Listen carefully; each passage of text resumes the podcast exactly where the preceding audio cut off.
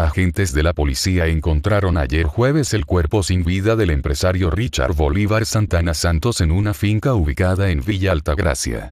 Santana había sido secuestrado por cuatro hombres vestidos con uniformes de la Dirección Nacional de Control de Drogas, hace 28 días. El pasado 10 de diciembre del año pasado, el empresario Bolívar Santana, se encontraba en el parqueo de un negocio ubicado en la autovía del Este, cuando los desconocidos llegaron al lugar en un vehículo donde fue montado. Luisa de Yanira Medina, esposa de la víctima, había interpuesto la denuncia del secuestro de su pareja, el 12 de diciembre del año pasado. Las autoridades profundizan las investigaciones para determinar las circunstancias y los responsables de la muerte del empresario. Familiares de la víctima dijeron que tenían la esperanza de encontrar a su pariente vivo y nunca se imaginaron que lo encontrarían ya cadáver. Sus restos serán expuestos mañana a partir de las 8 de la mañana en una funeraria frente al Cementerio Nacional de la Máximo Gómez, donde una después serán sepultados.